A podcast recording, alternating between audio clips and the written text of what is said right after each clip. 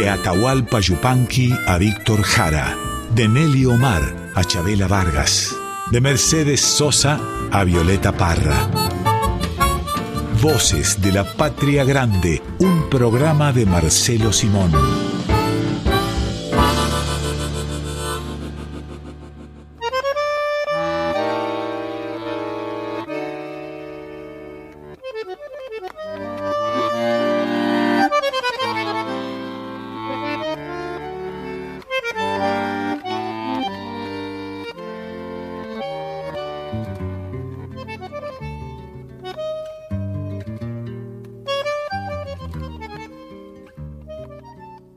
Bienvenidas, bienvenidos a Voces de la Patria Grande. Vamos a estar con ustedes hasta la una de la tarde, como cada domingo, y alrededor de una temática y un cancionero.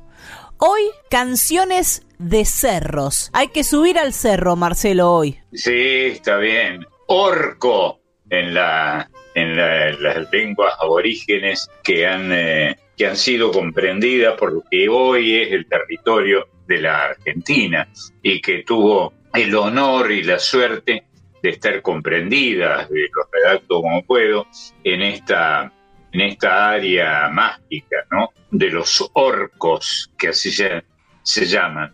Según dicen por aquí los geógrafos, un cerro, una colina, no debería superar los 100 metros desde la base hasta la cima, 100 metros. Es posible. Sin embargo, en Sudamérica y en Centroamérica se nombran como cerros algunos picos que superan los 3.000 metros de altitud. Es más bien es más bien algo del lenguaje, no tanto de la geografía. Sí, muy bien, muy ingenioso, este, muy sabio lo que lo que decís. Yo soy de una provincia que aspira a tener alturas importantes, pero no las logra, ¿no? La provincia de Córdoba. Pero es anterior, qué curioso, ¿no? Las formaciones de, de las sierras de Córdoba son anteriores a la cultura de los incas, que es una novedad, para decir, decirlo en términos relativos, ¿no? Y alguna vez León Gieco escribió una canción que se llama la colina de la vida. ¿Por qué habrá usado la palabra colina? Es influencia norteamericana, sin duda eso, ¿no? Que está muy bien. Eh, leer a Whitman no está mal, no lo podés eh, acusar de extranjerizante a quien lo lee, pero nosotros en la Argentina no usamos el, eh, el sustantivo colina. Usamos el sustantivo cerro y vamos a comenzar hoy con estas canciones, orco, para, para quienes manejan varias lenguas. Vamos a comenzar estas canciones de cerros con la nostalgiosa, aquello de buscar al fondo de la calle un cerro. Sí, sabes que eso yo conozco y particularmente los salteños mucho más que, que yo. Eh, porque el paisaje de un salteño clásico de la ciudad de Salta, del Valle del Lerma, eh, es un paisaje con cerros, mientras que el paisaje de alguien que vive en Buenos Aires no los tiene. Por eso, con tanto ingenio, Jaime Dávalo dijo que con tanta naturalidad busco al fondo de la calle un cerro, pero en que es en la ciudad de Salta, al fondo de la calle hay siempre un cerro, pero encuentro el valle, nada más, decía Jaime, que fue, como, como ustedes saben, es mi, mi impresión, el mejor autor que dio en todos los tiempos el folclore de Salta. Jaime Dávalos en la letra, Eduardo Falú en la música, y en esta versión que vamos a escuchar la voz de Paola Bernal. Qué bueno.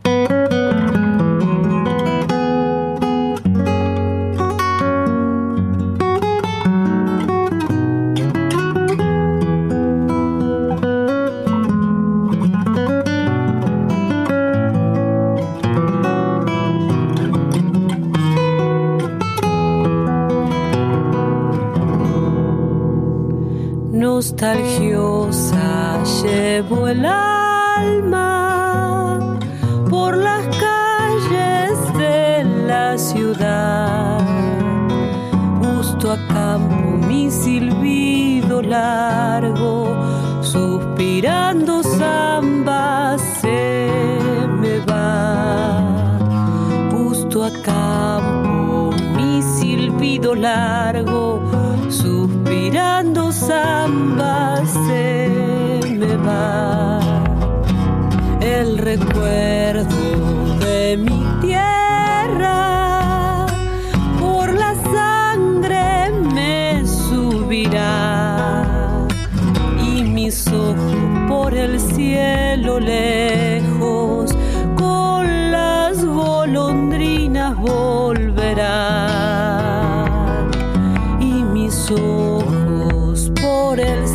lejos con las golondrinas volverán.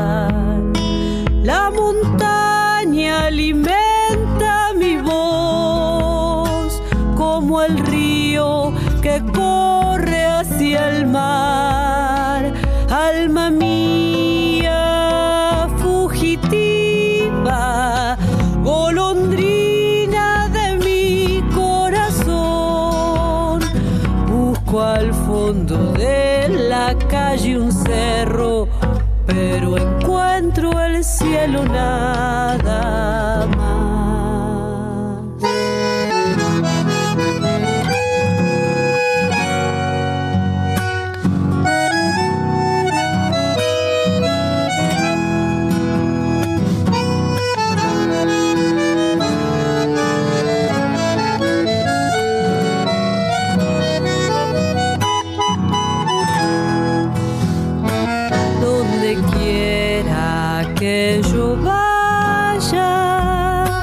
la nostalgia me seguirá. El paisaje por mi sangre crece y en mi boca herida cantará. El paisaje por mi sangre crece y en mi boca herida cantará. Cuando el verano se derrame sobre el sausal. Quiero hundirme en esos ríos turbios donde el barro huele a temporal. Quiero hundirme en esos ríos turbios donde el barro huele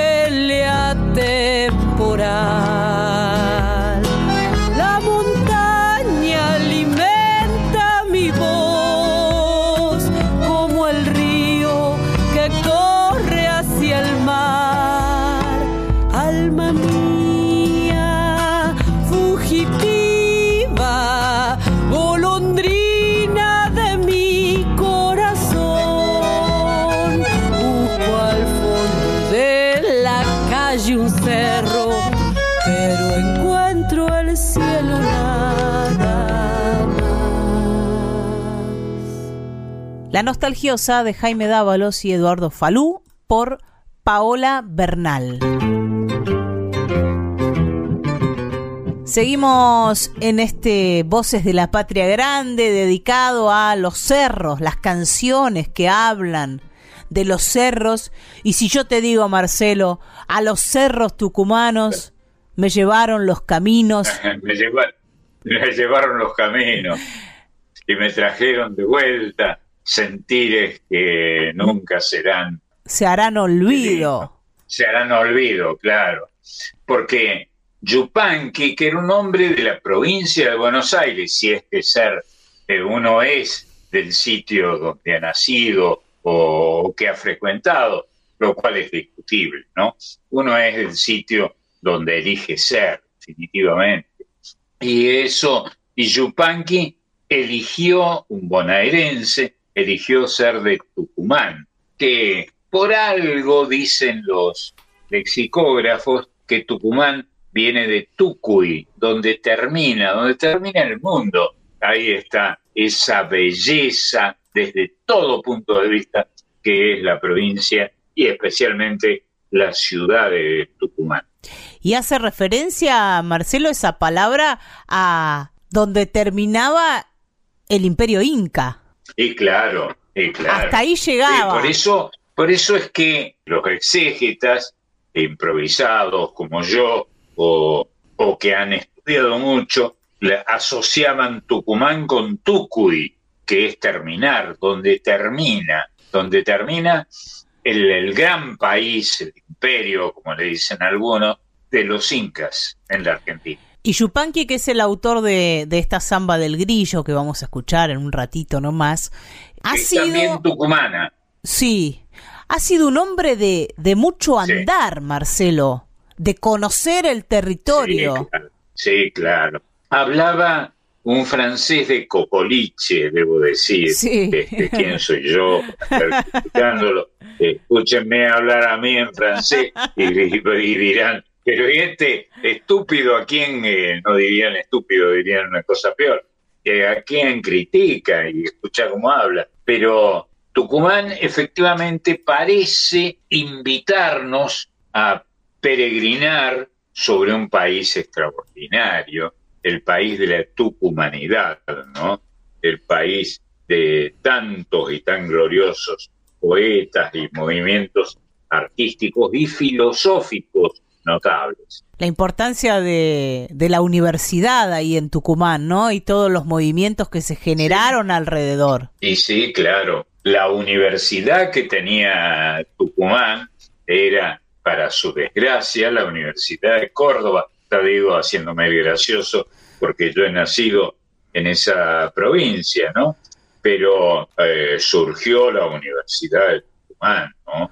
Con, este, con grandes filósofos, con grandes pensadores, con grandes poetas extraordinarios que alimentaron, avivaron la llama de la argentinidad, para usar una gran palabra. ¿Y Yupanqui qué relación tenía Marcelo con esos poetas de, de Tucumán? ¿Él, ¿Él se relacionó mucho? ¿O era solo un lugar para, para estar, para vivir y, poder seguir andando? No, no, tuvo una relación, es muy buena pregunta. Tiene tuvo una relación filial, ¿no? Él eh, se sentía hijo de ese sitio donde no había nacido. Y bueno, una gran cantidad de, de filósofos y de pensadores de otra naturaleza y de geógrafos y de poetas nació en Tucumán y Yupanqui se asomaba ahí. Yo que tuve la, suerte, solo por ser cubato, de tratarlo, digo que tuve tardes y noches maravillosas hablando de él, eh, con él de la tucumanidad, ¿no? que era formidable. Y después el Cerro Colorado, y después Europa. Eso ya es Córdoba. Claro, pero en su vida hay lugares eh, importantísimos. Tucumán es uno, el Cerro Colorado, Europa también. El Cerro Colorado pertenece a una formación orográfica muy anterior a la de los Andes, ¿no? Los Andes son eh, pibes, Jóvenes. digamos, eh, comparados con, claro, pues comparados con con la orografía que acabas de mencionar, ¿no? Que desde luego es muy, muy anterior, la de las sierras de Córdoba es muy anterior a la, a la de los Andes. Y para cantar esta samba del grillo, Marcelo, quisimos hacer un esfuerzo, un verdadero esfuerzo de producción. Así que juntamos a los chalchaleros con Juan Manuel Serrat. ¿Qué te parece esa junta? Ah, qué lindo. Qué lindo, es una grabación preciosa, preciosa. Y Serrat amaba o elogiaba desbordadamente esta grabación. de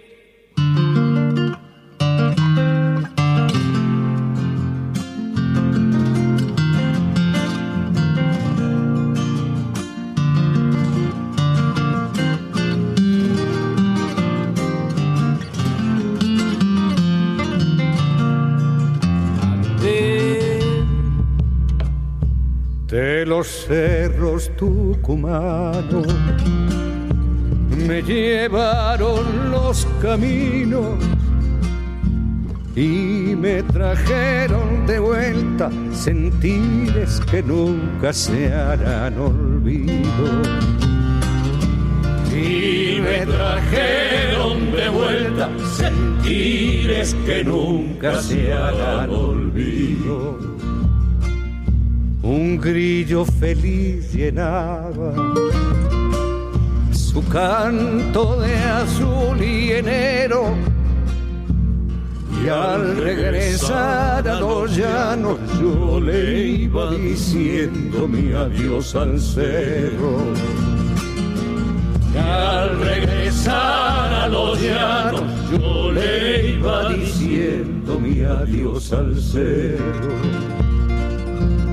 Como ese grillo del campo que solitario cantaba Así perdida en la noche, también era un grillo vida y mi samba.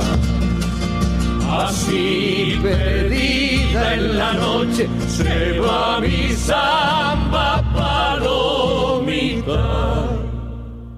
Según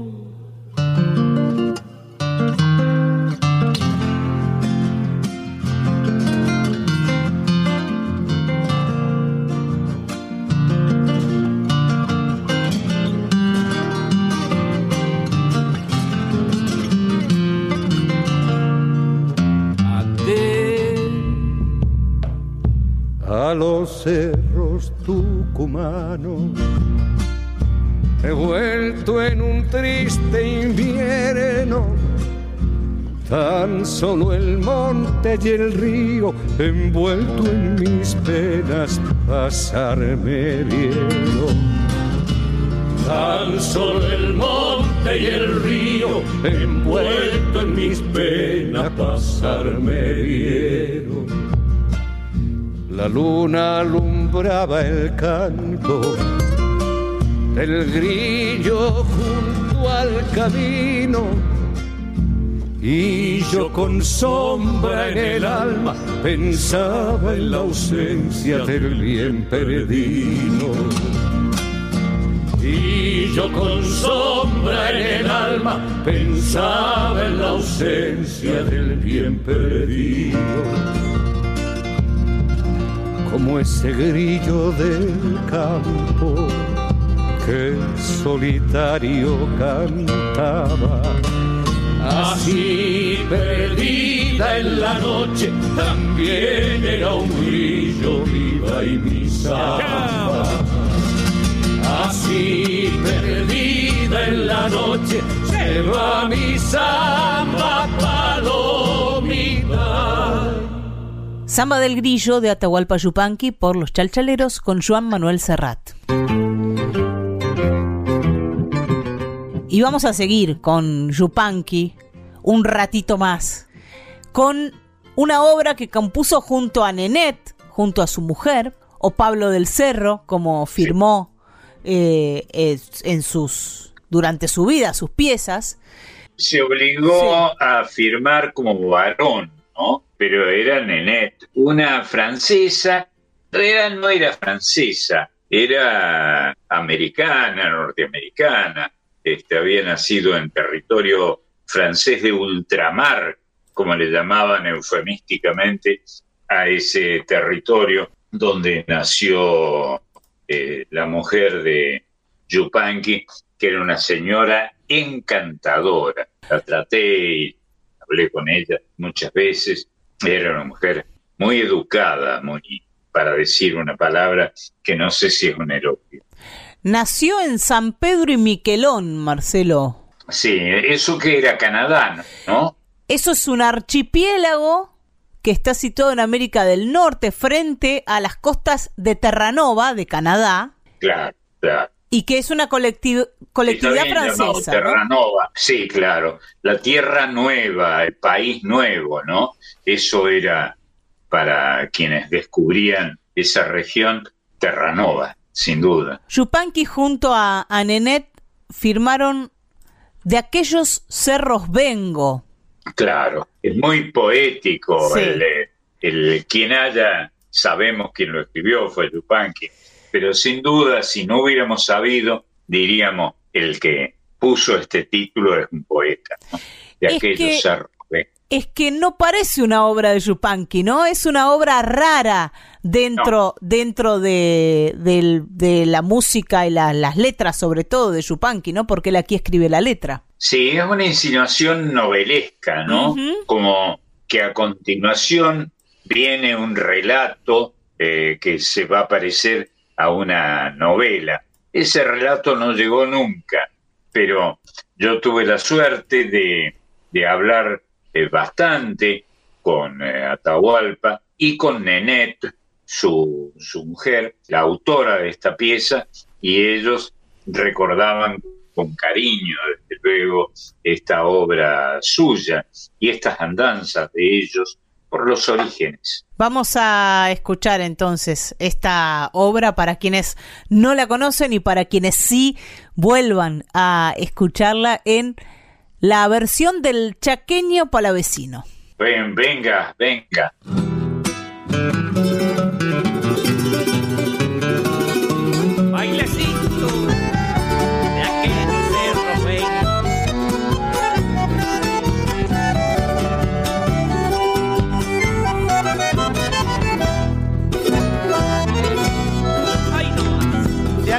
Sarah's way.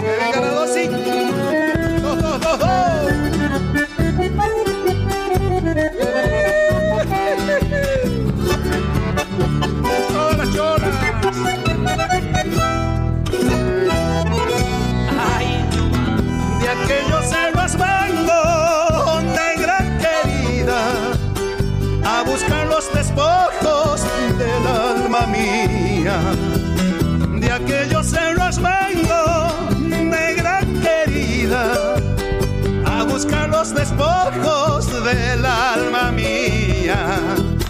Fresquita y ansiosa vidita y yo te la entregué.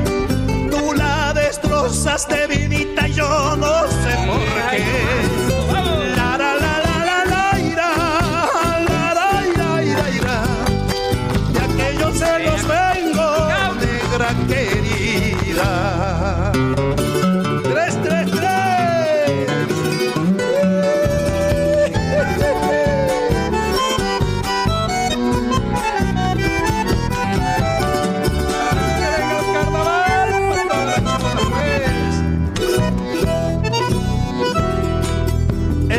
ponchito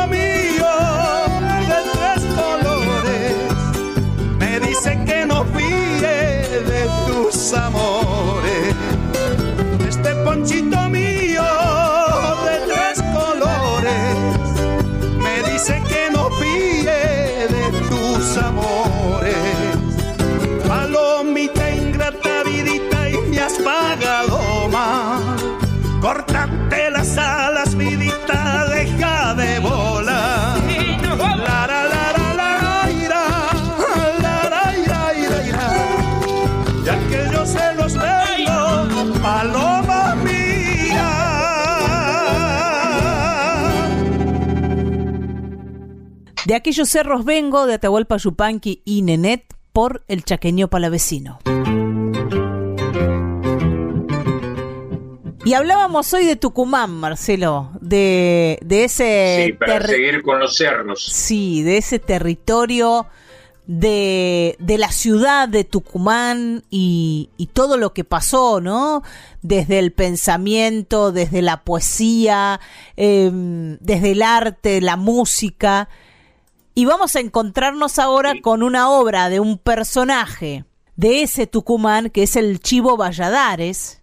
Eh, un genio, un tipo a quien admiraba mucho Leda, ¿no? Leda Valladares, desde luego. Eh, algunas veces tuvimos ocasión de escucharla a Leda hablar, se le iluminaba la cara cuando hablaba del chivo Leda Valladares, que por algo tenía el mismo apellido, y una gran admiración por el chivo. Se le dice en el norte a los que tienen barba, ¿eh? mientras que acá se suele vincular la palabra, acá digo, en general en el resto del país o parte del país, el país porteño, digamos, se vincula el chivo con eh, el olor a viejo. y, con, y con el enojo también, ¿no? Está chivado. Sí, chivarse, chivarse. Eso todavía se usa en la Argentina. Se chivó, tal se chivó.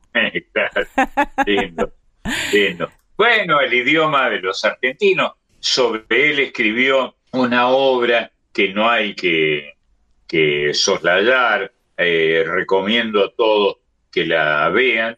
Jorge Luis Borges.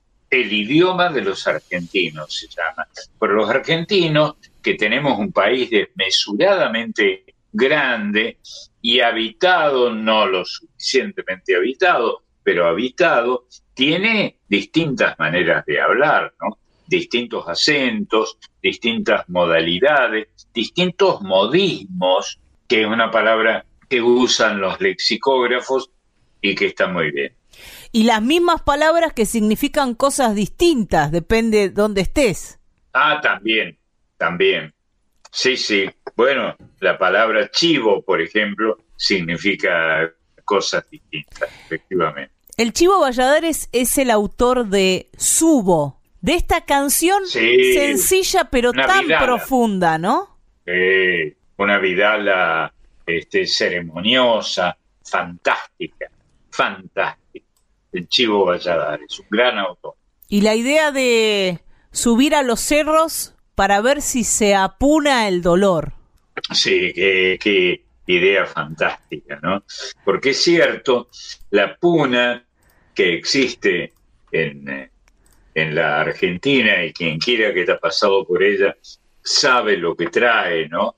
Eh, esta sensación como de pérdida y que te pone al costado del vómito, en cierto modo, perdón por el uso de una palabra incómoda, esta palabra es fantástica, ¿no? Por ver si se apuna el dolor. El dolor, la puna es, es una, una sensación extraordinaria, además de ser una geografía y un modo de vivir, ¿no? Y de cantar, luego, y de hablar. Eso de, de apunarse tiene que ver con el mal de altura y, sí, claro. y también se utiliza en Perú sobre todo la palabra soroche. Sí, soroche es lo mismo. Soroche es la sensación quechua que da el apunamiento, ¿no? Esta altura que aún en, provincias que tienen una puna discreta, como es mi provincia, la provincia de Córdoba,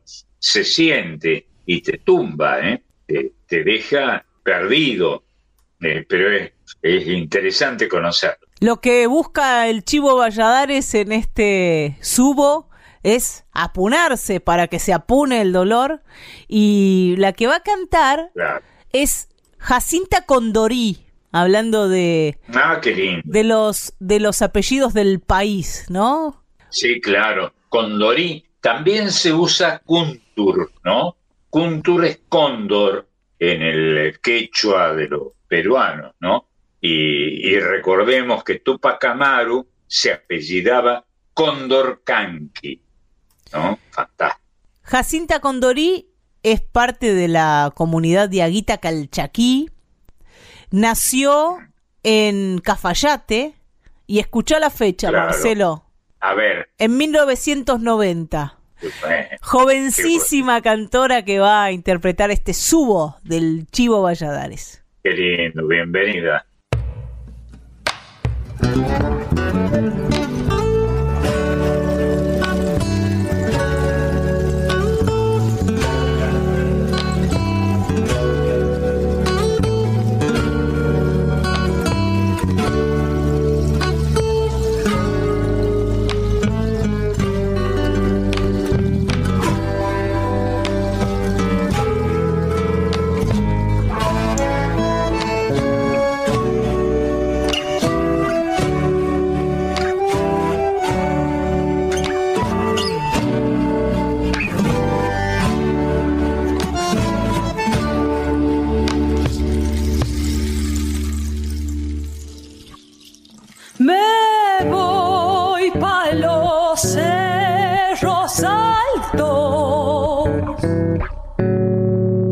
Oh.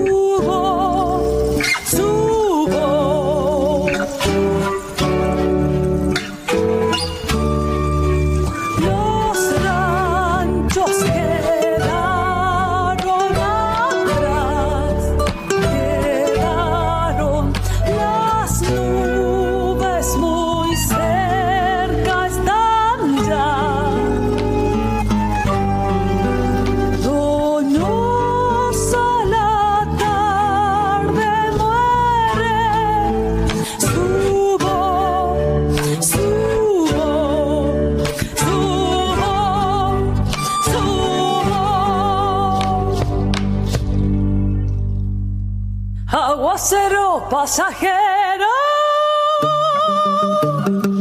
No me mojís el sombrero. A vos no te cuesta nada.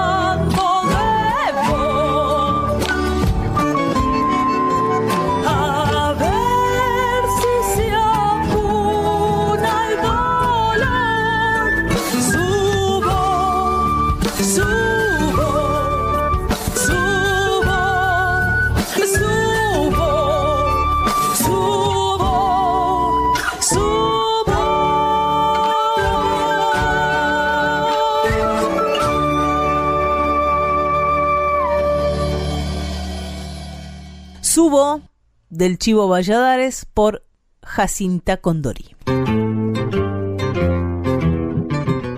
Y recién nomás nombrábamos al Perú, que, que, tanto tiene que ver con los cerros, que tanto tiene que ver con el norte de nuestra Argentina. Así es. Y vamos a, compartir una canción popular peruana que van a interpretar los sabandeños, que se llama Palmero sube a la palma. Sí, que en realidad se trata de una canción de origen español, ¿no?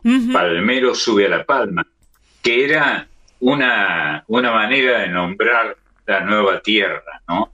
Y Palmero se le llamó eh, durante mucho tiempo, incluso medio oficialmente, a estos aires americanos que surgieron en, eh, eh, perdón por la redundancia, en América del Sur, en la América andina, en la América arrasadoramente dulce y apunadora. Vamos a seguir subiendo entonces con los sabandeños. Alturas de Machu Picchu entonces.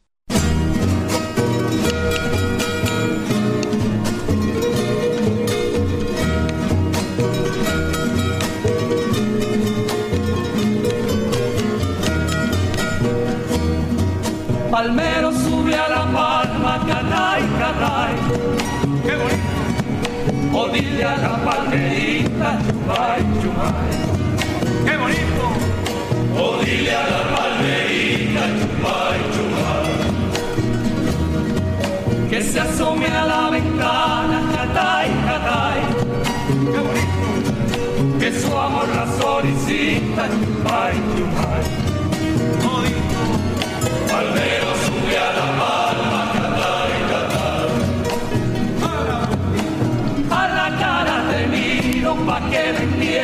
Natal.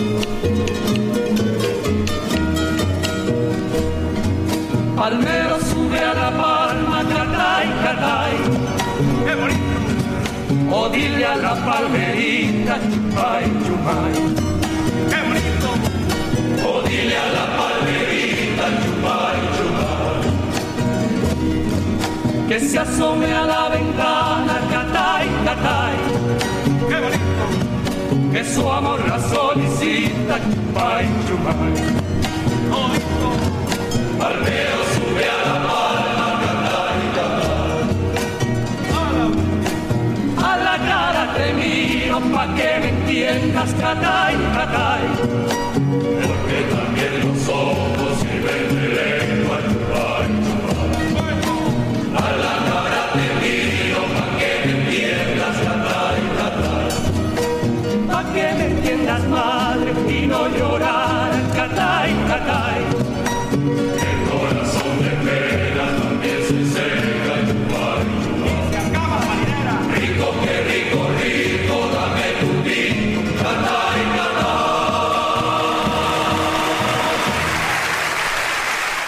Palmero sube a La Palma una canción popular peruana por los sabandeños en un homenaje a las Canarias en medio de la erupción de la isla de Palma.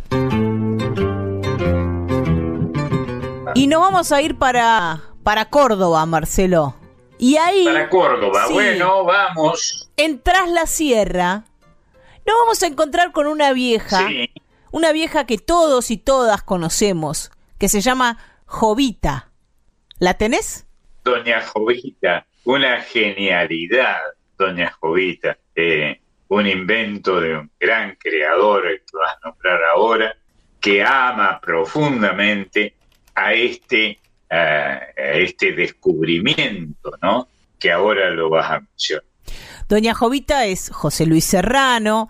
Tuvimos la suerte de hablar con él este año aquí en Voces de la Patria Grande, pero quien le hizo esta canción es José Luis Aguirre, a la Jovita, es un homenaje a Doña Jovita. José Luis Aguirre, nacido en Villa, en Villa Dolores. Claro, que esa es la zona. Villa Dolores, cuando a mí me causa gracia, es parte de, del desconocimiento que tenemos de la, de la Argentina de superficie, no hablemos de la Argentina profunda, porque cuando te dicen vamos a hablar en cordobés e imitan lo que se supone que es la manera de hablar de los cordobeses, generalmente terminan haciendo la imitación de la tonada de la ciudad de Córdoba. Eh, digamos, a ver, con una frase cualquiera, qué lindo charla con vos, loca. Este, por ejemplo, ¿no? Como el negro Álvarez, digamos. Y eso, claro, como el negro Álvarez, que es traserrano y que conoce muy bien de este asunto, usa la tonada de los cordobeses de la ciudad, porque tiene vigencia, es fácil reconocerla, ¿no? Es como la tonada porteña, todo el mundo la, la conoce, tanto que está, hablamos en porteño, en la Argentina de los medios de comunicación. Este, pero bueno, allá vamos, Córdoba, la Córdoba serrano, lo de las altas sierras, ¿eh? la de los grandes valles. Ahí nos vamos a ir a tras la sierra para encontrarnos con Doña Jovita y esta canción que le hizo José Luis Aguirre. Lindo.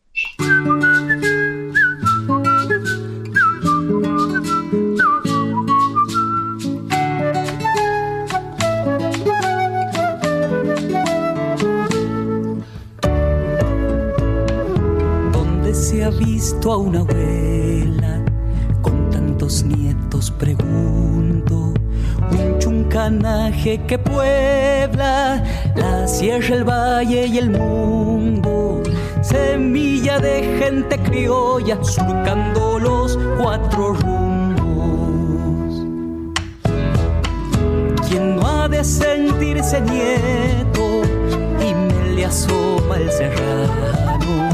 Cuando de esta doña se arma jolgorio en la radio, al ratitito parece como si te hubiera criado. Viejita linda del cerro, que a puro bracer rueca, hilando picardía, la vida en una madeja. Sordimbre de historias enaltece a nuestra tierra, Jovita detrás la sierra. Que viva pues nuestra abuela. La hilara, la hilara, la la la hilara, la la, la hilara, la la. si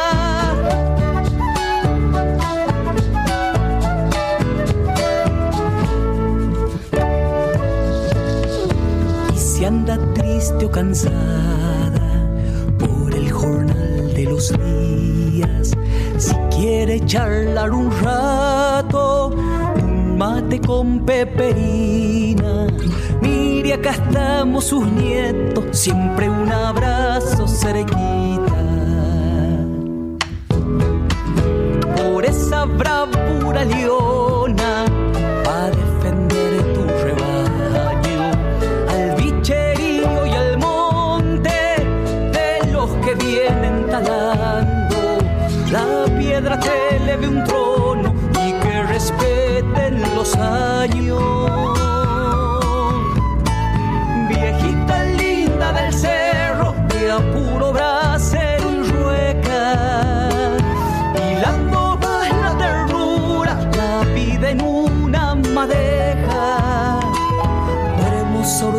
de historias enaltece a nuestra tierra, jovita detrás de la sierra.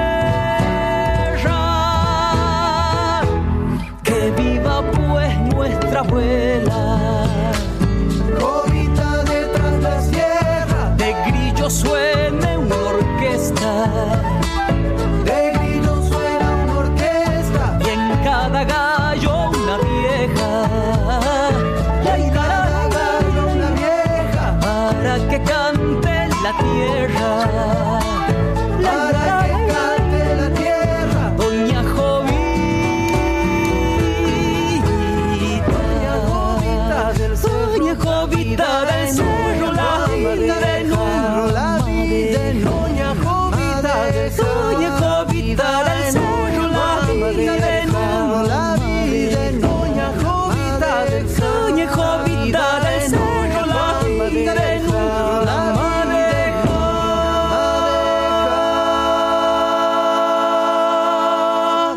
Jovita de Tras la Sierra de y por José Luis Aguirre. Y en Voces de la Patria Grande recibimos a un grupo de gente un poco petiza que seguro va a querer encarar el cerro pero corriendo. Corriendo y con muchísimo entusiasmo porque llega el piberío aquí. Niñas y niños, adelante, entren, entren a este Voces de la Patria Grande. ¿Con quién? Con Marisa Ruibal. ¿Cómo andás, Mari? Seguro. Qué lindo, me imaginaba a todos los peques corriendo entre los cerros, qué imagen tan linda. Arranco ya con una sonrisa. Hola amigos, ¿cómo les va? Bien, Mari. Hola Marisa, qué lindo. qué Hermosa lindo. imagen. Y, y esta palabra que a la que ya me he acostumbrado, pero que me costó, que es los peques, ¿no? Que sin duda viene de pequeño, ¿no? Exacto, exacto. Y qué tanto nos dan estos peques, qué tanto queremos. Seguro. Bueno, Marce, hoy te traigo un recorrido por unos cuentos y leyendas que yo sé que te van a gustar y me vas a acompañar. Vamos a recorrer un poquito el país. Empezamos por un libro que se llama Cuentos y leyendas que suben y bajan por el Cerro Colorado. Ah, mira vos. El cerro, Recién lo nombraban con Marian. seguro, el cerro que hizo popular Atahualpa Yupanqui, ¿no? Exacto, está exacto. en esta vieja población cordobesa, la, la orografía cordobesa es muy anterior a los Andes, ya saben ustedes, lo hemos dicho varias veces, y ahí está, ¿no? Hay un olor muy particular y muy grato para nosotros los cordobeses, los que conocemos la, la región, este, que emerge del Cerro Colorado. Ay, qué lindo. Ya creo que no tengo nada más que decir después de toda esta No, hermosa descripción que hiciste del Cerro Colorado. Bueno, este libro es de la escritora Lulú Colombo y las ilustraciones son de Jorge Cuello. Y Sí, Colombo es un apellido muy frecuente entre los viejos poetas de Córdoba, debo Sí, decir. bueno, ¿no? vos sabés Este, que y ella nació en Rosario. Sí, hu- hubo una gran editorial, eh, la de los Colombos, a los que, a los que conocí, que hicieron mucho por la cultura de ese eh, país, en el sentido más semántico de la palabra, que empezó, del que empezó a hablar un muchacho que se llamaba Leopoldo Lugones. Bueno, vos sabés que Lulú nació en Rosario, pero hace muchos años se fue a vivir justamente a esta zona donde vive toda su familia. Así que ella eh, quiso rescatar eh, las maravillas del lugar y por eso escribió este libro, porque está todo inspirado en la belleza del Cerro Colorado. Hay historias, Seguro. Hay leyendas que invitan a reflexionar. El objetivo de ella era eso, ¿no? Generar conciencia. Y qué lindo hipocorístico Lulú, ¿eh? precioso, Sí, hermoso. que parece un sobrenombre francés, un idioma Sí, que ha tenido mucho que ver con mi infancia. ya lo creo. En estos cuentos que escribió Lulú aparecen quiriquinchos que hablan, animales autóctonos pero que necesitan protección, personajes que viven y conocen la flora, la fauna. Eh, en el cerro hay dioses y fantasmas, hay misterios, hay secretos, así que es un libro hermoso que tiene ocho historias. Te, nombro tres de ellas. Una se llama Cuando el monte enmudeció, ah, otra Los siete pájaros del sol, y después tenemos un personaje, Pepe Frutos, que es el quirquincho que habla. Así que los invito a que recorran el Cerro Colorado de la mano de Lulú. Eh, bueno, en las ilustraciones también lo van a ver, estas pinturas rupestres que por supuesto están en el cerro. Y hablando del cerro, vos también sabés muy bien, Marce, que se puede visitar la casa, este que ahora es museo, pero la casa en la que vivió Atahualpa Yupanqui. Así que hay muchas cosas en esta zona. Cerro Colorado. Exacto. Lo primero que hizo Atahualpa Yupanqui con el Cerro Colorado es hacerle poema, hablar del Cerro Colorado, que ya había sido descubierto antes por grandes escritores que tuvo la provincia de Córdoba. Grandes escritores, así es. Bueno, ahora yo quiero que charlemos un poquito de una leyenda que vos conocés muy bien, que forma parte de este libro que se llama Ocurrió hace mucho tiempo, Leyendas de nuestra patria. La autora es Cecilia Santoro, ella es escritora, docente, bibliotecaria, y vos sabés que ella recopiló 24 leyendas para chicos, en realidad ella las escribió en un, eh, con una manera sencilla, em, esas palabras que enganchan, como nosotros decimos, ¿no? A los más chicos, pero que los grandes descubren una magia maravillosa. Viajó por todo el país, recorrió las casas de las provincias, leyó mucho, escuchó a la gente de los lugares, a ver cómo transmitían ellos estas leyendas. Y la que quería traerte hoy, que forma parte de este libro, es la leyenda del Cerro de los Siete Colores. Ah, está muy bien, está muy bien. Esta policromía que se asocia con las alturas de los cerros de estas antiguas civilizaciones que son anteriores a la cultura andina, ¿eh? digamos de paso. Exacto. Bueno, y es una leyenda muy linda que por supuesto todos seguramente la conocen, pero los invito a que lean este libro en la que hay duendes que le dan color a estos hermosos cerros eh, de Purmamarca, pero hay que ver qué pasa con la luna, que es cómplice para que estos duendes puedan pintar y tengan la luz y, y los lugareños no las vean, pero también el sol es cómplice porque tenía que iluminar esos cerros pintados con bellos colores y quien tuvo la idea es la Pachamama y ella elige los colores para que tenga este cerro y me parece que tiene tanta magia esta leyenda, Marce, que según quien la cuente le pone sus datos de color, ¿no? Porque para algunos son duendes, para otros son niños, para algunos son niños que todas las noches salían y pintaban de un color diferente.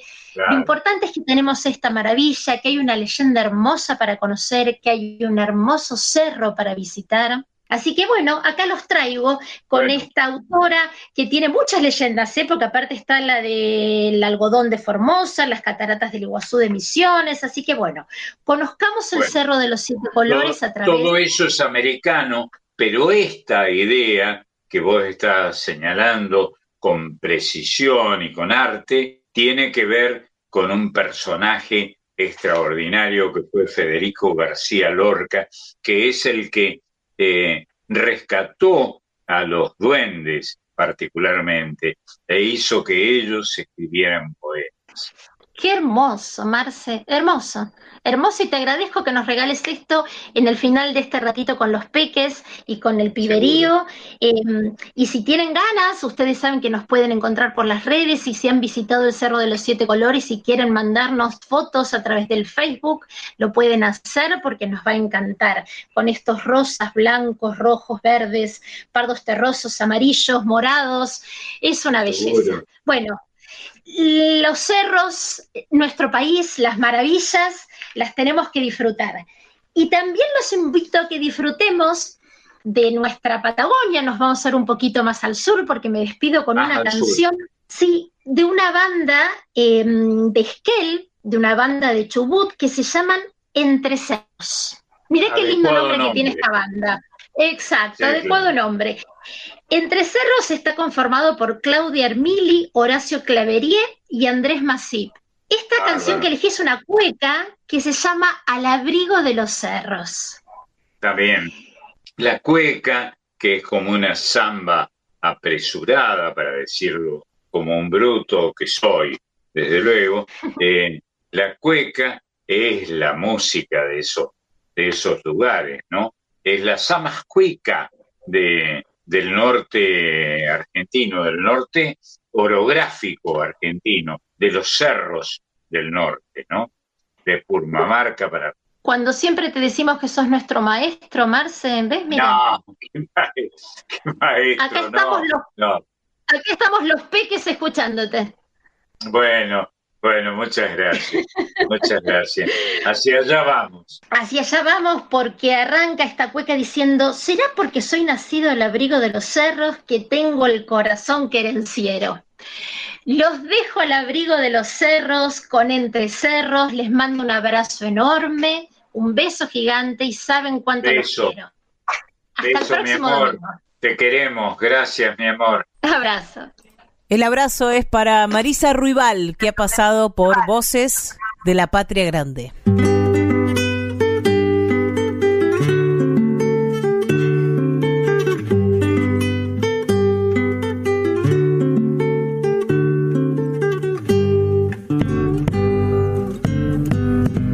Será porque soy nacido al abrigo de los cerros.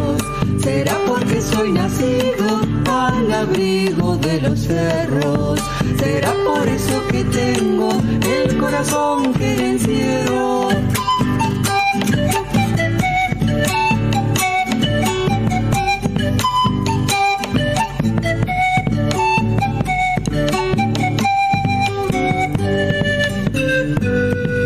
Hoy me florecen las coplas, mi garganta es un pimpollo. Hoy me florecen las coplas, mi garganta pimpollo. Será por beber el agua fresquita de los arroyos.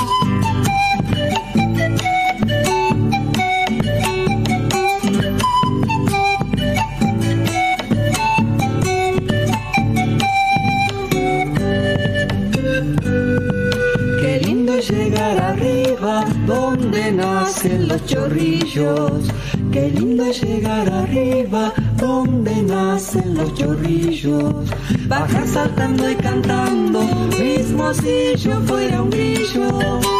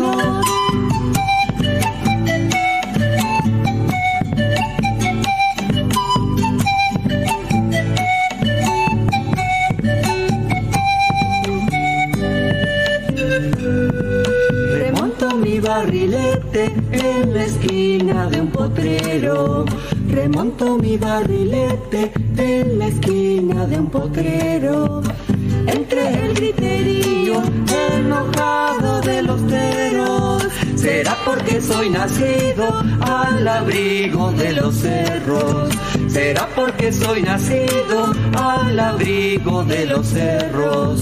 Será por eso que tengo el corazón querenciero.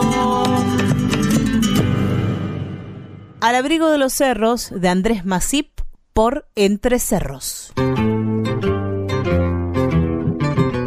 Voces de la Patria Grande con Marcelo Simón por Folclórica 987.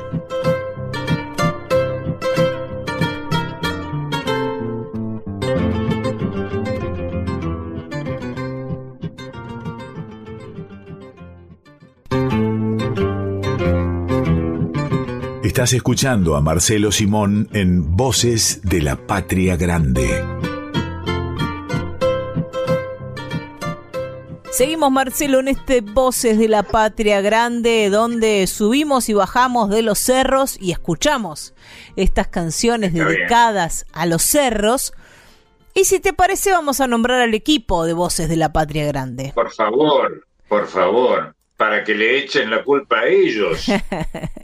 Pedro Patzer es el ideólogo y el musicalizador de este programa.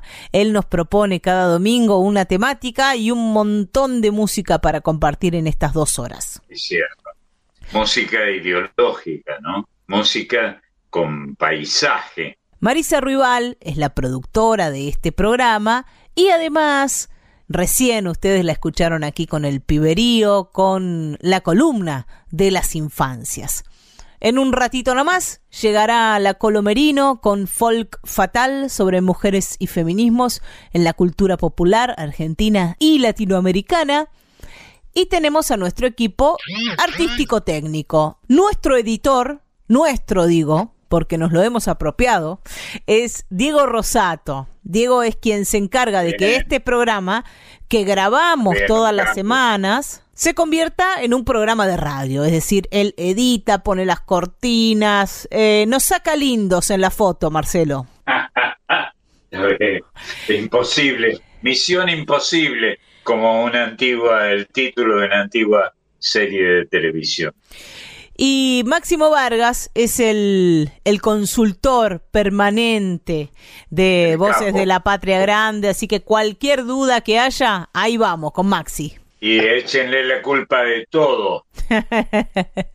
y como bien decía Marisa, ustedes nos pueden buscar en las redes sociales, estamos en Facebook, estamos en Instagram, ahí compartimos material, algo de, lo que sucede aquí en el programa y además podemos comunicarnos. Así que mientras sigamos saliendo en forma diferida, este programa está grabado, ustedes se pueden comunicar con nosotras y nosotros a través de las redes sociales. Grabados en el rico idioma de los españoles que nosotros hablamos, que, además al que además le aportamos los regionalismos que son propios de nosotros.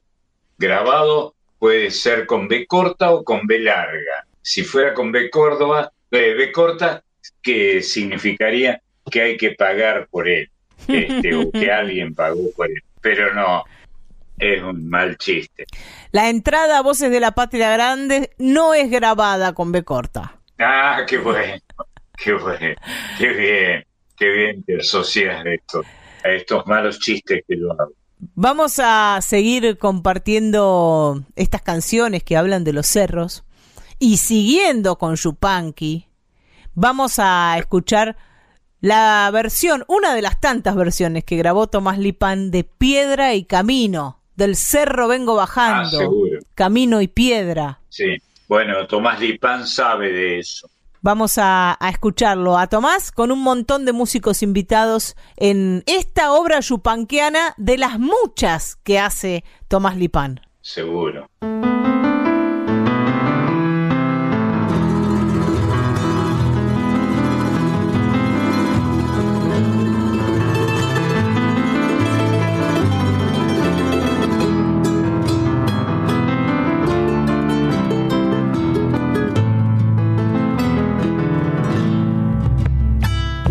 El cerro vengo bajando, camino y piedra, traigo enredada en el alma, vida, una tristeza.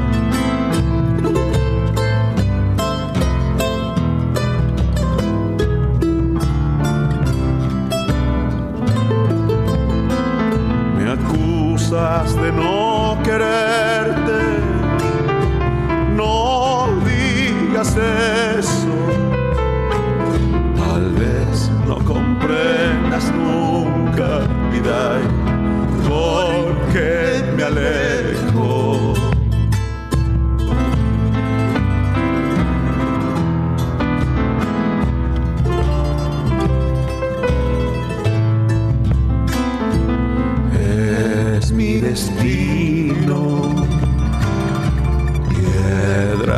camino de un sueño lejano y bello, mi dai, soy peregrino.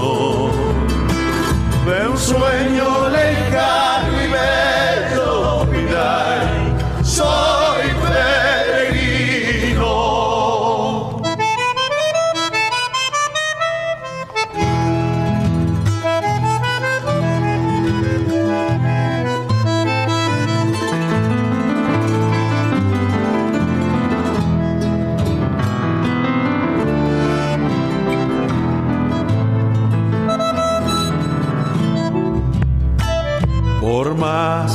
la dicha busco, vivo penando.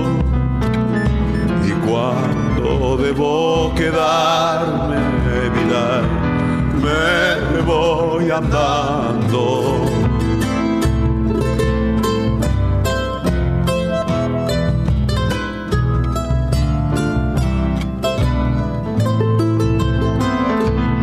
Veces soy como el río, llego cantando y sin que nadie lo sepa, vida, me voy llorando.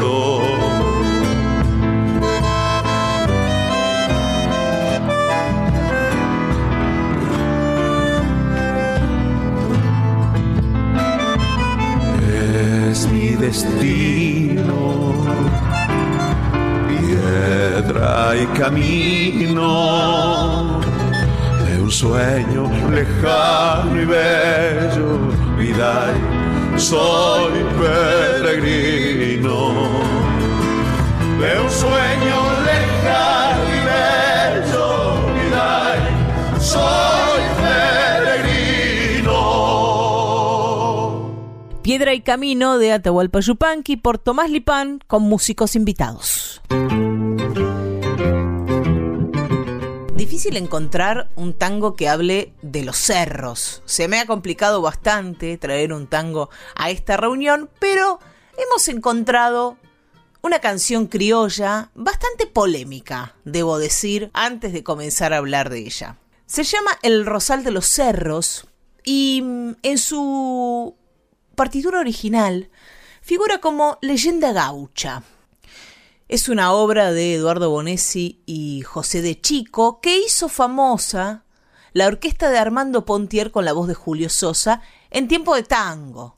Nosotros vamos a escuchar y nosotras hoy una versión justamente en canción criolla, más parecida a lo que pensaron los autores, por Héctor Mauré. Héctor Mauré, cantor de la orquesta de Darienzo, también un cantor solista con muchísimo éxito, que grabó un montón de discos. Yo que colecciono vinilos, siempre encuentro algún disco de Héctor Mauré. Eso quiere decir, cuando aparecen tantos discos de un intérprete, que se han vendido muchos, que han sido muy populares. Además, autor, autor y compositor que registró en Sadaic 26 temas.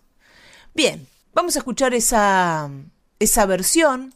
El tema es el contenido de esta letra y acá viene el desafío para mí de, traer esta canción. ¿Por qué? Porque debo decir que es una canción bastante machista. Si bien elijo pasarla porque no lleva a no llega a límites de, por ejemplo, la poesía de, de Iván Diez que musicalizó Edmundo Rivero, que se llama Amablemente, donde se comenta un poco con ironía un femicidio, y que también de esto debemos eximirlo un poco a Edmundo Rivero, por lo menos es lo que yo pienso, porque Rivero tenía un interés muy genuino por los poetas lunfardos. Y eso hacía también que Rivero se colocase en un lugar popular, en lugar de los poetas populares, de poetas que nunca habían sido reconocidos por el mundo culto, el mundo de los libros y de la poesía, entonces, Rivero musicalizó en sus discos que se llaman En Lunfardo y luego grabó en esos discos a muchos de estos poetas, a Carlos de la Púa, al mismo Iván Diez, que es el autor de Amablemente, donde aparece la escena de las 34 puñaladas, y también creo que la, la moral de la época no le permitió a Rivero cuestionarse esto, ¿no? Que había un femicidio en esta obra y que era tomado un poquito en sorna. Este tipo que llegaba y le decía a su mujer, se vame un par de mates, Catalina, para después cometer un femicidio. Hoy es un poco complicado pasar esa obra, ese amablemente. Complicado porque toda la sociedad está reflexionando sobre este tema, porque muere una mujer por día, ese es el promedio, horas más, horas menos, por delitos relacionados con el género, relacionados con que sean mujeres, travestis, trans, lesbianas. Pero vamos a hacer el intento con este El Rosal de los Cerros. La escena es parecida.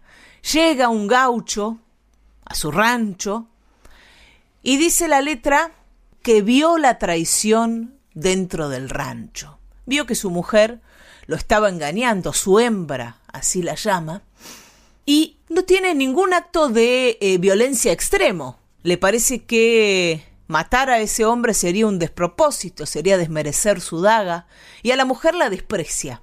Y va a buscar su hijo a la cuna y se lo lleva.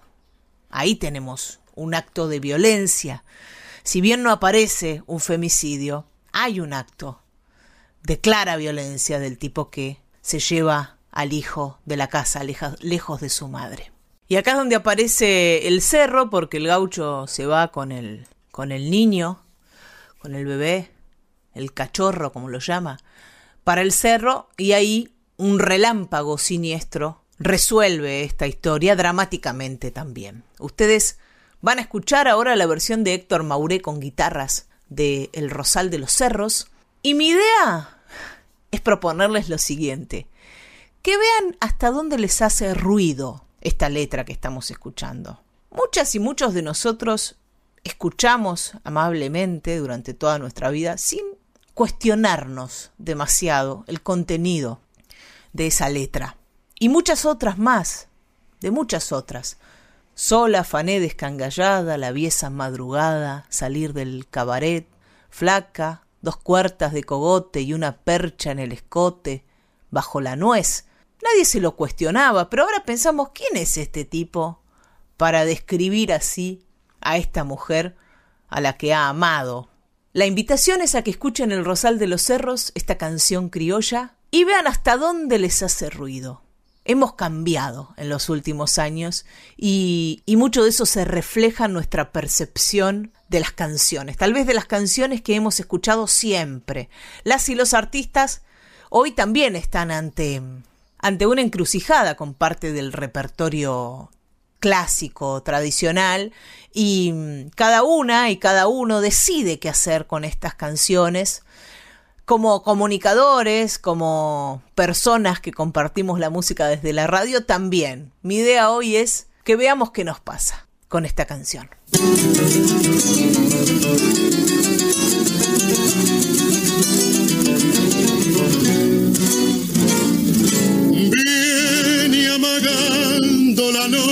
Noche, trayendo en anca del agua, castiga el viento los montes, quebrando sus verdes ramas, se alborotan las haciendas, buscan guarida las aves y en la costa en los arroyos se despeinan los sausales.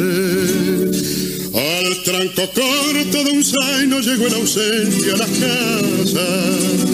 Traía frío hasta los huesos, pero calor en el alma.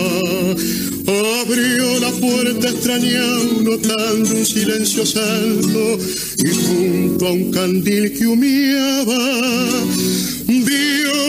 la traición dentro del rancho. Aflojaron las piernas al ver tamaña desgracia. Se le extravió la mirada, se le añudó la garganta. Tragó saliva sediento, sintió calor en la cara y mascando su dolor dijo el criollo estas palabras. A usted, a usted debiera matarlo pa' que soltase el veneno, pero al filo de mi daga no ha de mellarle un rastrero. Mas luego, mirando a su hembra, no tembles, no seas cobarde que no es a vos a quien busco, sino al hijo de mi sangre. Sacó el cachorro en la cuna, lo apretó contra su pecho y envolviéndolo en su puerto, salió con tranco resuelto, acomodó al inocente en la cruz del zaino viejo y en la noche tormentosa el derecho a los cerros. Un relámpago siniestro cruzó por lo alto de un pico se vio al pobre criollo besando en la frente al hijo. Tapó con su poncho pampa los ojos del zaino viejo y cerrándole las piernas le puso a la muerte el pecho. Y en el lugar que cayeron, comenta la gente del cerro ha florecido un rosal que va cubriendo unos huesos.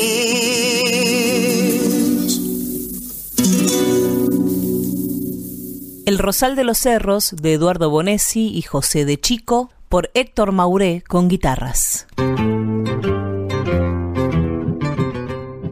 Y ahora vamos a, a visitar por lo menos una de las canciones de la obra de tu amigo Ariel Petrocelli, Marcelo. Ah, bueno, sí, sí. El poeta más original que dio el folclore del norte argentino, del norte, del sur, de donde quiera, ¿no? Este fue realmente muy, muy original, Ariel, y con ese apellido de, italiano. De hecho, se le decía, yo me acuerdo en Córdoba, pasó mucho tiempo en Córdoba, cuando yo era joven y vivía en Córdoba, lo llevé ahí y hacía algunas morisquetas, como decimos nosotros, y se le llamaba el italiano Petrocelli, pero era salteño, era acá de Argentina. Y esta canción de El Tano Petrocelli, que es el seclanteño, donde también hay un ascenso al cerro, ¿no? Y bueno, alturas de Machu Picchu, podríamos decir, y cambiamos Machu Picchu por Seclantá, queda fenómeno, ¿no? Las alturas del Valle Calchaquí. Eh, Petrocelli fue maestro en Cachi, una palabra hermosa que quiere decir sal, como saben ustedes. Cachi, que es un valle calchaquí de la provincia de, Salta, ¿no? maravilloso. Y justamente, Marcelo, de ahí es el seclanteño.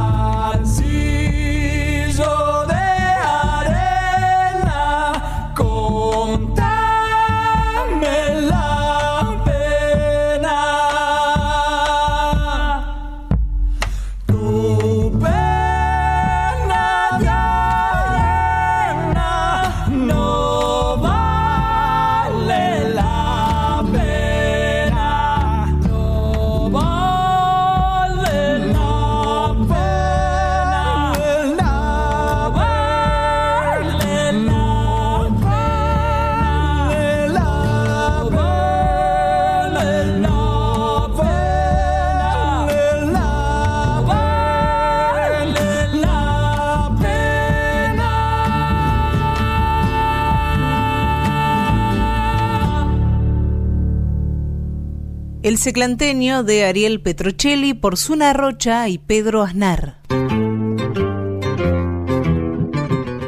En Voces de la Patria Grande les dijimos que iba a venir este momento y llegó. Es el momento de recibir a nuestra compañera Emiliana Merino, la Colo, y su columna Folk Fatal. ¿Cómo andas, Colo? Pero muy bien, muy bien. Acá contenta de, de juntarme con ustedes una vez más para conversar, para andar y desandar estas cuestiones que mm, hablo en lo personal, ¿no? Nos, nos cuesta eh, al día de hoy esta idea de, repensarnos, de pensarnos de otras formas diferentes a las que venimos súper acostumbradas, sobre todo este, nosotras, ¿no? A criarnos en ámbitos donde la música que sonaba en lo habitual podía tener que ver directamente con, con una mirada masculina, ¿no? Eh, muy de hombres y, y nosotras no notarlo.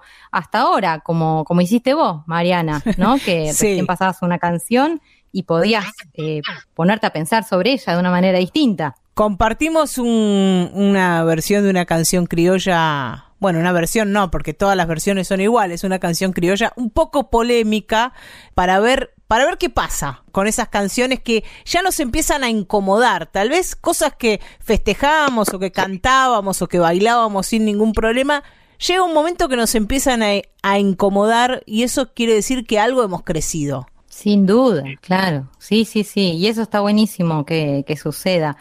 Yo soy partidaria, eh, intuyo que vos también, Marian, de pasar las canciones, eh, no dejar de, de escucharlas, sino de poder compartirlas y de poder repensarlas, ¿no? Pero a través de la escucha. Sí, yo me lo cuestiono Em, un poco. Me lo cuestiono. Creo que el caso paradigmático de Amablemente que cantaba Edmundo Rivero, donde se comenta un poco en forma irónica y sin que pase demasiado, se cuenta un femicidio. Creo que ese es un límite. Pero después me parece que está bueno poniendo en contexto y llamando a la reflexión, seguir escuchando algunas cosas que no lleguen a ese límite, ¿no? Claro, está bien lo que planteas. Bueno, siempre lo decimos con Bailando con tu sombra, ¿no? La canción de Víctor Heredia, que es una, una canción bellísima, que se escucha y bastante, no solo en la folclórica, y que habla justamente de, de un tipo que mató a su mujer y se plantea en la canción como víctima, ¿no? Como alguien que, que no se nota arrepentido, sino que está triste porque ya no la tiene para, para que lo acompañe. Si la escuchamos y luego reflexionamos sobre eso este, y no pasa inadvertida, bueno, bienvenida sea, que nos abra la cabeza. Esto es lo que pasa, esto es lo que pasa en la cultura del pueblo y el pueblo del que estamos hablando es el de eh, es la cultura argentina, donde se ha eh, subrayado, se han subrayado algunos gestos lamentables de nuestras de nuestra historia, como por ejemplo saludar un femicidio como un acto de honorable. Esto ha sucedido y Edmundo Rivero, que era un caballero, un caballero a quien conocí y traté, por eso lo puedo decir, pero lo pueden decir todos, no estaba de acuerdo con eso, pero lo decía porque era un artículo artístico, era una manera de hacer arte, hablar de que había que matar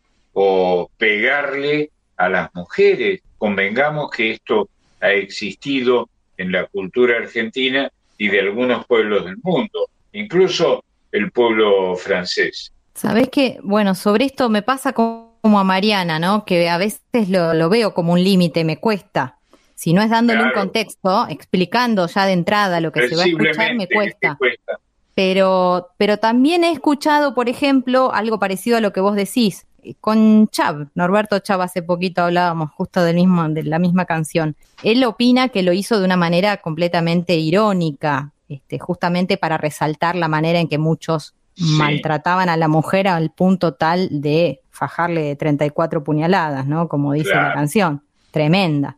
Por de otra todas parte. maneras, la ironía es otra cosa. La ironía, que es una palabra que habría que buscar en el diccionario y leerla para todos, no tiene nada que ver con la, el establecimiento de la violencia contra las mujeres, porque muchas mujeres han perdido la vida en esta actitud, ¿no? Que, que no, no saludamos ni queremos Seguro, seguro. Sí, en, en esa delgada línea de la ironía a la realidad No, hay que claro. estar atentas, atentos, ¿no? No, claro. De todas maneras, bueno, como me pasa siempre cuando converso con ustedes, me encantan y, y van surgiendo muchos disparadores. Yo sé que este programa es temático y que más allá de la mirada femenina o feminista que podamos tener en esta columna, eh, hay un tema eje, un tema central que tiene que ver con los cerros, ¿no? Exactamente, cerros. sí. De eso A los venían. cerros tucumanos me llevaron los caminos, qué lindo, ¿no?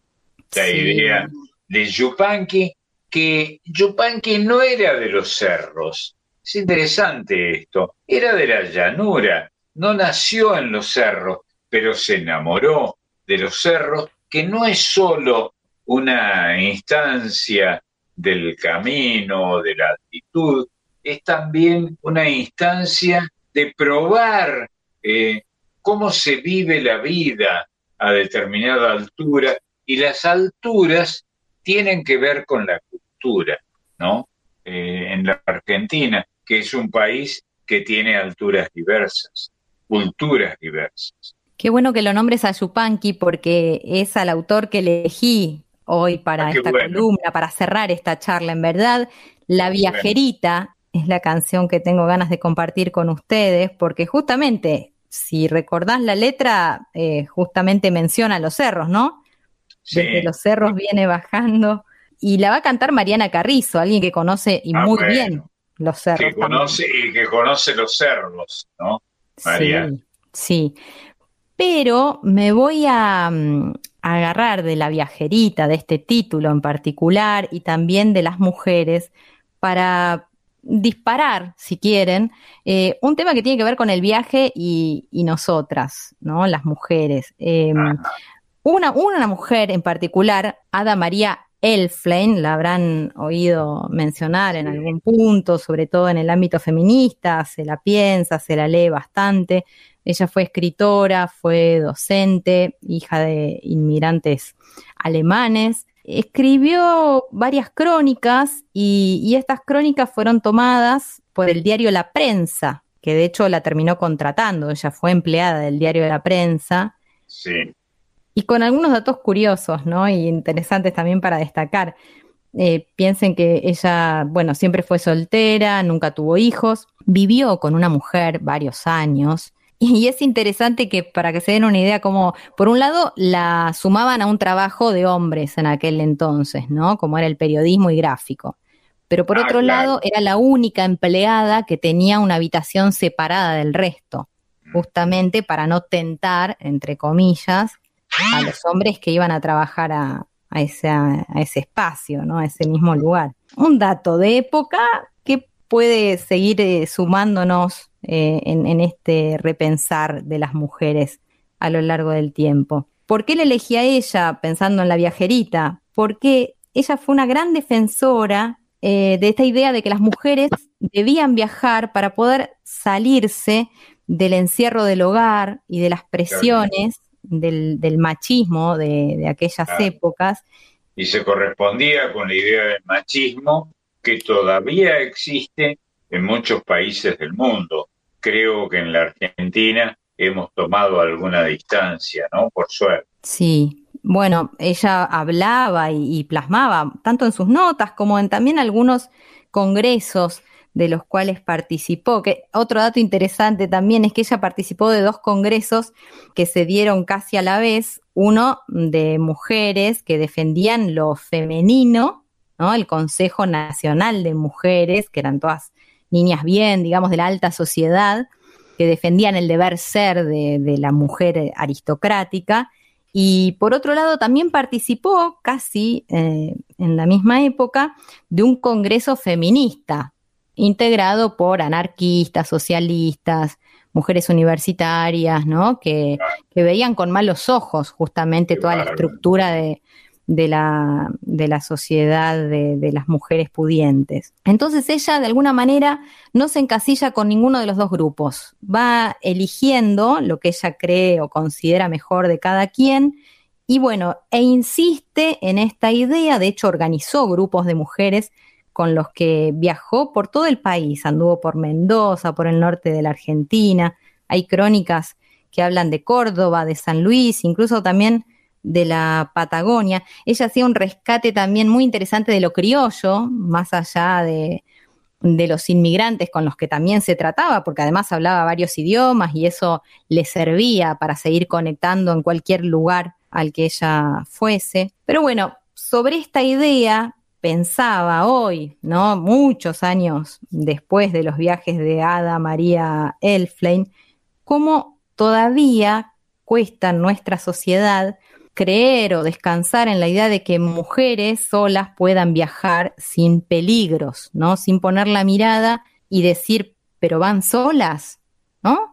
Aunque Claro. sean varias las mujeres que viajen juntas. Como si todavía la sociedad necesitara que exista un hombre en ese grupo para proteger al, al conjunto. Solamente se los digo, piénsenlo, ¿no? No sé qué le Sí. pasará a Mariana, si en algún momento le han dicho eso. A mí me pasó y varias veces eso, pero van solas, no, vamos unas con las otras, acompañándonos. Calculo que debe tener que ver con esta idea de que el hombre siempre es más protector y, y más Claro. fuerte que, que la mujer, ¿no? En, en- en los caminos. La idea de la protección es muy antigua en la cultura del mundo y seguramente hay muchos exégetas que pueden referirse a esto, pero aún los que vivimos en esta pequeña isla en la que estamos, sabemos que es así y los hombres nos hemos ingeniado, entre otras cosas, para hacerles creer a las mujeres que necesitan que las protejamos. Es interesante, es interesante tu visión. Mariana iba a decir algo. Sí, en el último tiempo cada vez menos, ¿no? Pero en alguna época hasta las mujeres que viajaban solas eran sospechadas de tener alguna otra intención que no fuera solo el viajar, ¿no? ¿Qué andan haciendo bueno. estas mujeres solas? Qué bueno. ¿Por qué solas? ¿Cuál es la razón por la que andan solas? ¿Qué buscan? Este, ¿Qué creen que van a encontrar? Interesante, está bien. Me encanta, me encanta conversar con ustedes sobre esto y, y dejarlos además escuchando buena música y buenas interpretaciones como la que trajimos, la de Mariana Carrizo. ¿Y de- lo que viene qué es? La viajerita se llama, como te decía, es de Atahualpa Yupanqui, la registró el 20 de febrero del 41. ¡Qué bárbaro! Vos pensá qué genios esos tipos. Yo apenas había nacido en esa época y, y él hizo Atahualpa, hizo una samba inolvidable. La escuchamos entonces, yo los abrazo, aunque sea de manera virtual, y bueno, nos reencontramos el próximo domingo. Estar cerca, que siempre nos viene bien. Abrazo, abrazo. Beso. El abrazo es para Emiliana Merino, la colo, que ha pasado por voces de la Patria Grande.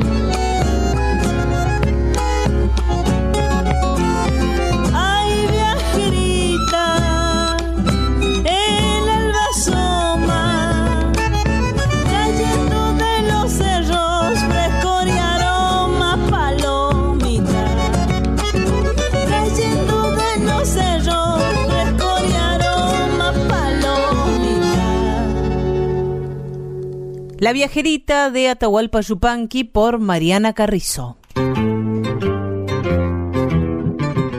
Y quedan todavía, Marcelo, algunos cerros por subir en este domingo y después ya comenzamos la, la bajada. Vamos a ir. Sí, no cuenten conmigo para subir, ¿eh? Mira, de, bueno, vos porque sos flaco, pero eh, bajar a veces es peor, ¿viste? Cuando uno tiene las rodillas más o menos, Sí, claro. es peor todavía. Sí, claro. Vamos a irnos para Catamarca. Y ahí en Catamarca Ah, qué bueno. nos vamos a encontrar con tu amigo Polo Jiménez. Eh, lo más grande que dio Catamarca, aunque no había nacido en Catamarca. Pero fue el gran cantor de esa provincia maravillosa, la provincia de Ponferrada, extraordinaria, extraordinario lugar de la Argentina, como son todos los lugares de nuestra patria. Y ahí está la cuesta del Portezuelo, descripta Claro. por Don Polo en este paisaje de Catamarca.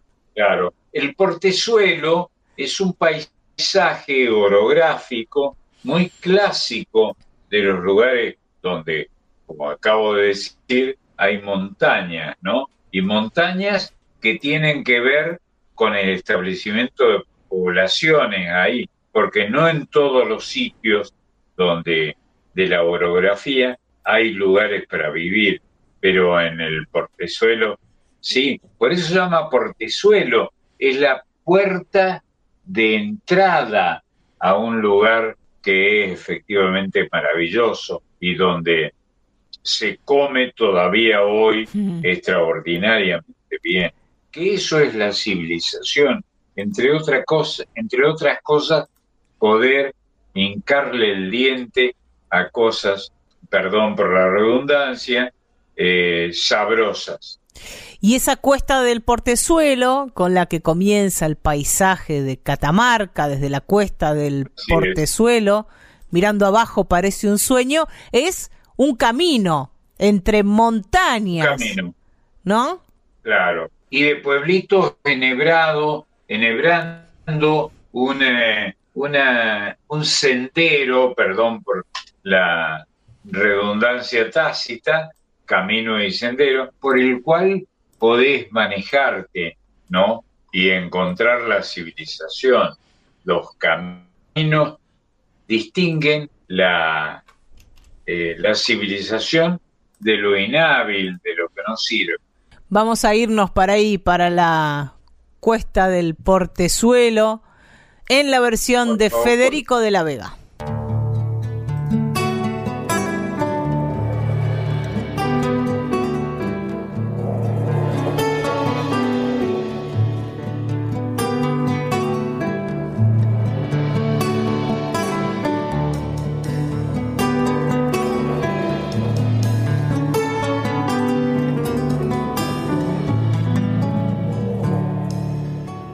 Desde la cuesta del portezuelo, mirando abajo parece un sueño.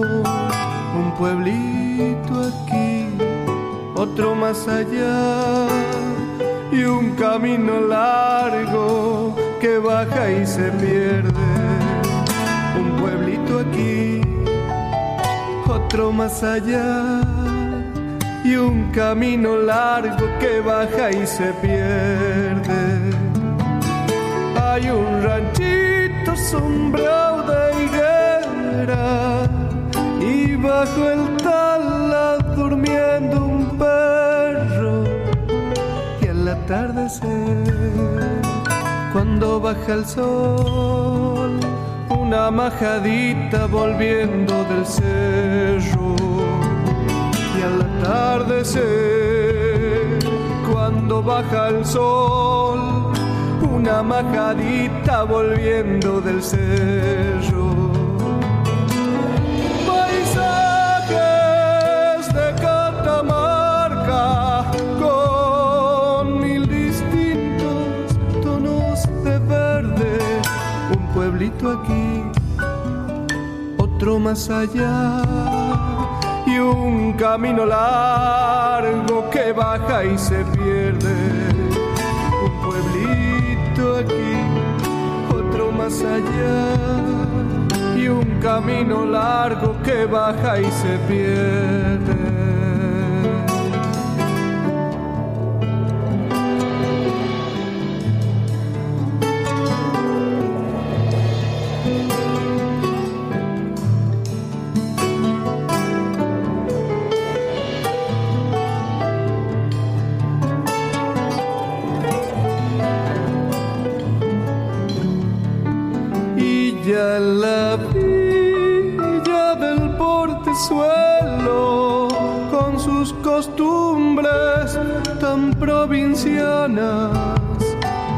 El cañizo aquí, el tabaco allá, y en la soga cuelga quesillo de cabra, el cañizo aquí, el tabaco allá y en la soga cuelga quesillo de cabra.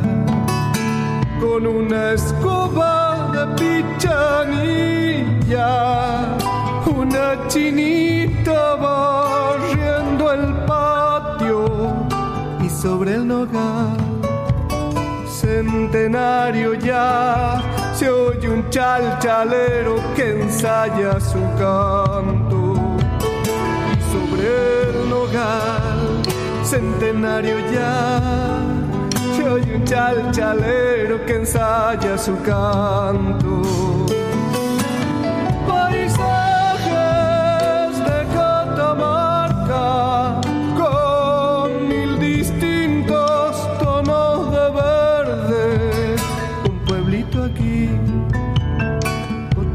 allá y un camino largo que baja y se pierde. Un pueblito aquí, otro más allá, y un camino largo que baja y se pierde.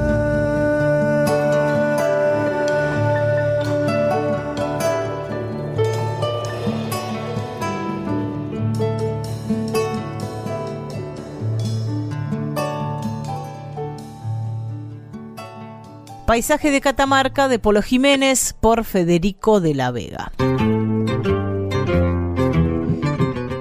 Y con Silvia Iriondo nos vamos a ir casi a lo, a lo contrario de los cerros, que son los valles, pero que se encuentran entre cerros y que uno sin el Obviamente. otro no existen, para conocer este y volver a escuchar este recuerdo de mis valles de Margarita Palacios y Kelo, su hijo. Ah, Margarita fue la persona más inteligente y más dulce que conocí en mi vida. Margarita Palacios, una capa. Vamos a, a escuchar una versión de Silvia Iriondo de este clásico de Margarita y Kelo, Recuerdo de mis valles.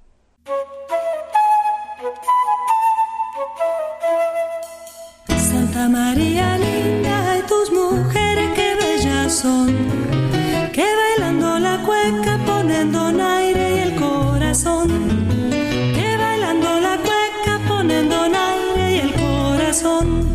Cuando paso en mi burro para la banda pensando voy en tomar un traguito y al lampacito después me voy.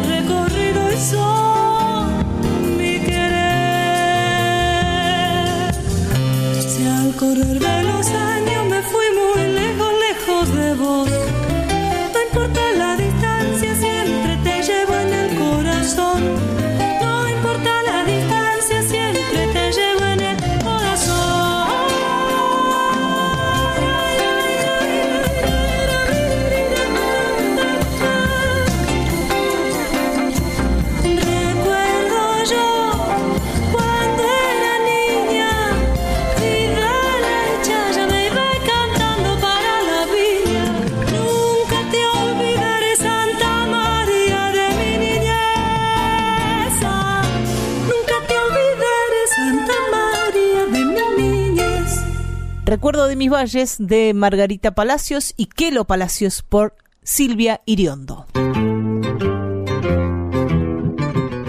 Y me parece, Marcelo, que no vamos a bajar nada, ¿eh? nos quedamos acá y nos vamos despidiendo porque ya termina este Voces de la Patria Grande Dale. de este domingo y nos Dale. reencontraremos el domingo que viene.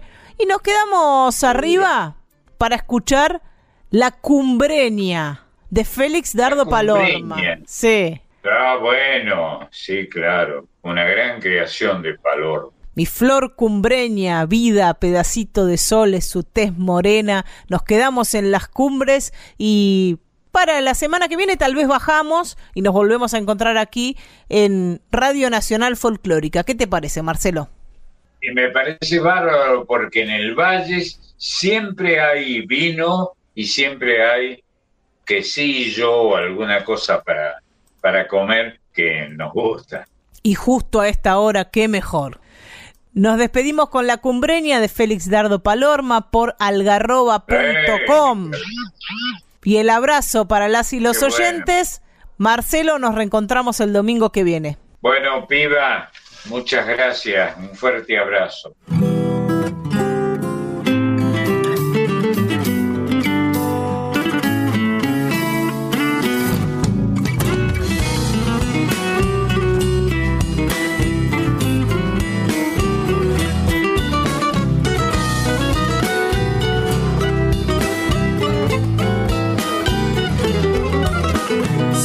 Se nace que tus besos queman la boca como bombilla helada, la misma cosa.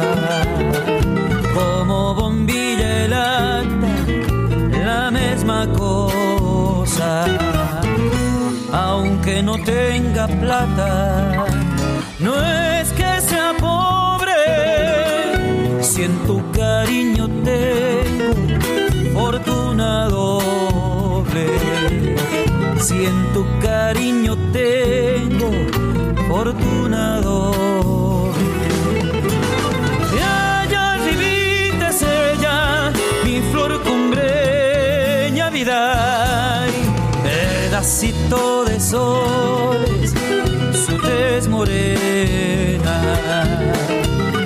pedacito de soles, su tez morena.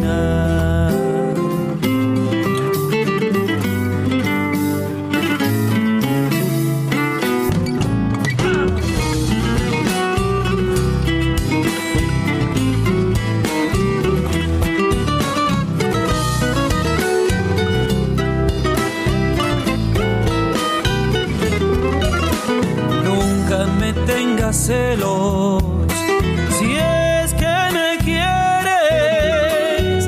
El celo da distancias y el amor muere. El celo da distancias y el amor muere. Yo he nacido en los valles, vos en las cumbres y en altar de nuestro amor se une y en altar de montañas nuestro amor se une. De allá limites ella, mi flor cumbreña vida, pedacito de sol, su tez morena, pedacito de sol.